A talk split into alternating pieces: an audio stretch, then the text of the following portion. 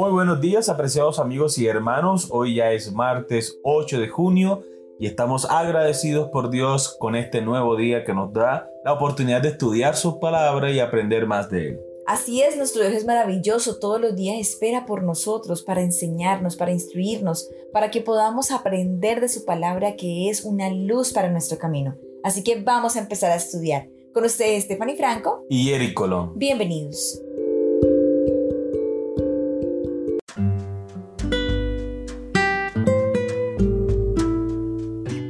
La sustitución, el título de la lección para el día de hoy. Y nuestro texto para memorizar lo encontramos en Hebreos capítulo 9, versículo 15. Por eso Cristo es mediador de un nuevo pacto, para que los llamados reciban la herencia eterna prometida. Gálatas capítulo 1 versículo 4, el cual se dio a sí mismo por nuestros pecados para librarnos del presente siglo malo, conforme a la voluntad de nuestro Dios y Padre. No cabe duda, uno de los temas clave, sino el tema clave del Nuevo Testamento es que Jesucristo murió como el sacrificio por los pecados del mundo. Esta verdad es el fundamento de todo el plan de salvación. Cualquier teología que niegue la expiación mediante la sangre de Cristo niega el corazón y el alma del cristianismo.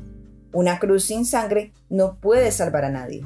Reflexiona en el versículo de hoy y luego responde estas preguntas. ¿Se ofreció Jesús para morir? ¿Por quién murió? ¿Qué lograría su muerte?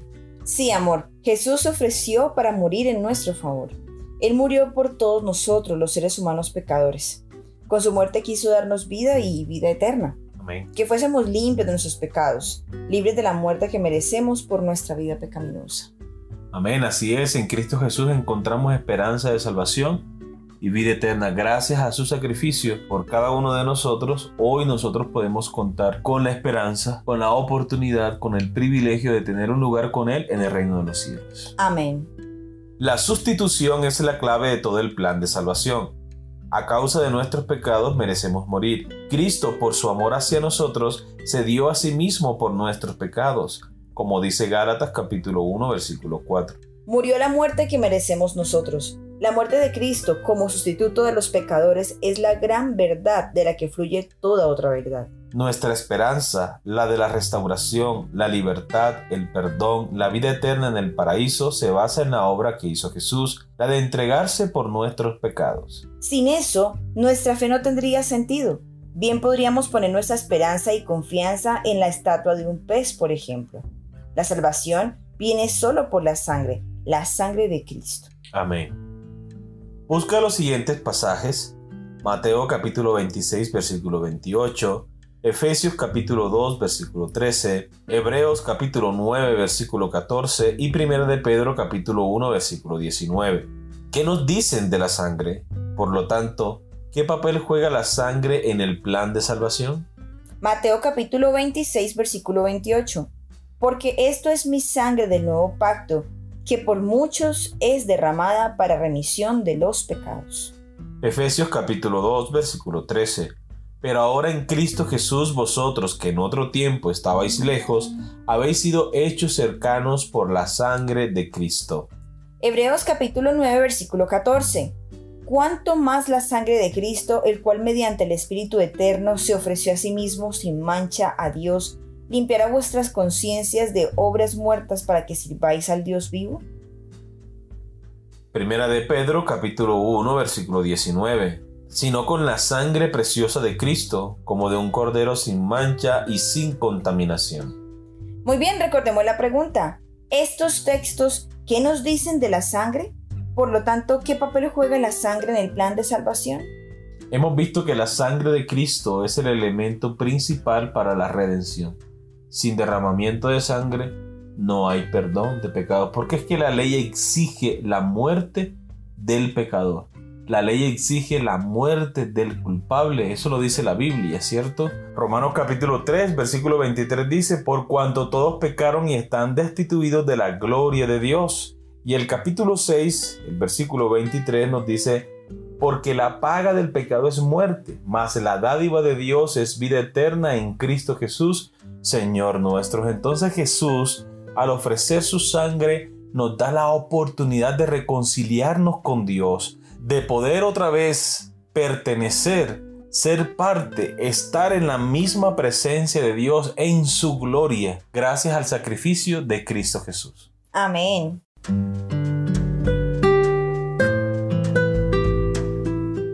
Es la voluntad de Dios que seáis desconfiados y torturéis vuestras almas con el temor de que Dios no os aceptará porque sois pecadores e indignos. Podéis decir, sé que soy pecador, y esta es justamente la razón por la cual necesito un Salvador. No tengo bondad ni mérito alguno para pretender la salvación, pero presento ante Dios la sangre expiatoria del Inmaculado Cordero de Dios que quita el pecado del mundo. Esta es mi única defensa. La fe por la cual vivo, página 104. Consideremos la cita de Elena de Guay mencionada anteriormente. Vuelve a escribirla en tus propias palabras. Personalízala. Pon tus propios temores y pesares allí y luego anota lo que te brinda las promesas que contiene. ¿Qué esperanza tienes a causa de la sangre del nuevo pacto? Amor, creo que es importante que hagamos este ejercicio, porque muchas veces nosotros nos dejamos agobiar por nuestros pecados, por nuestras imperfecciones, por las debilidades que tenemos. Y pensamos que no merecemos nada. Pensamos que qué vergüenza con Dios para yo ir delante de Él ahora que nuevamente me equivoqué, que nuevamente cometí un pecado. Pero no entendemos que Dios no nos mira así. Dios no es humano para decir, otra vez fallaste y otra vez vas a venir aquí. ¿Y con qué cara vienes aquí? No, no, no, Dios no es así. Dios no es humano para hablarnos de esa manera. Antes al contrario, el Señor quiere que vayamos a Él todo el tiempo. No importa cuántos pecados tengamos, no importa que acabemos de fallar, antes Él quiere que en ese momento lo busquemos, que nos arrepintamos de corazón, que sintamos dolor por el pecado y al momento de sentir dolor por el pecado, así arrepentidos, vengamos a Él justamente para que Él nos pueda transformar. Quizás ese sea el problema, amor, ¿cierto? que si nosotros viniéramos a Cristo frecuentemente todos los días y procuráramos vivir una vida en su presencia, consagrándonos cada día, pues evitaríamos el pecar constantemente. Exactamente. Pero si venimos a Cristo solo cuando pecamos o solo cuando necesitamos su ayuda, entonces allí nosotros no nos vamos a sentir eh, bien delante de la presencia del Señor porque le estamos buscando por un favor. Así es.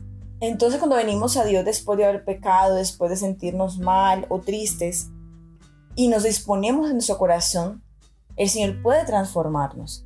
Y al transformarnos, puede darnos una vida diferente, una vida nueva, una vida donde ya el pecado sea menor.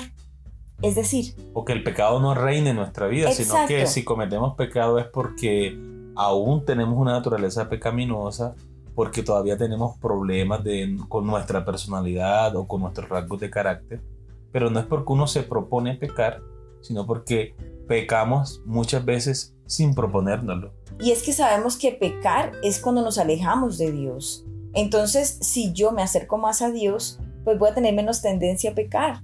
Porque primero voy a pensar, pero a Dios no le gusta esto, pero es que a Dios no le agrada esto, pero es que la palabra de Dios dice que yo no debo hacer esto.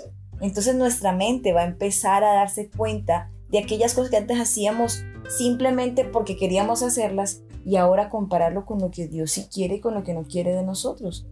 Así es. Entonces podemos reducir la cantidad de pecado, la frecuencia del pecado en nuestra vida cada que nos acerquemos más a Dios.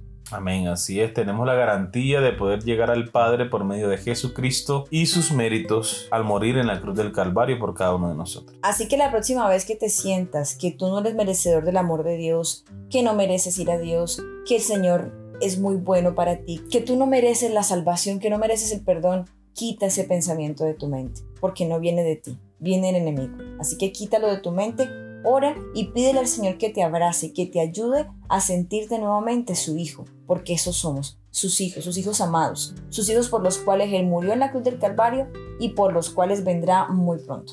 Amén. Muy bien, queridos amigos y hermanos, hemos llegado al final de la lección para el día de hoy. Esperamos que haya sido de gran bendición para ustedes como lo ha sido para nosotros. Te esperamos mañana para una nueva lección. Que Dios te bendiga.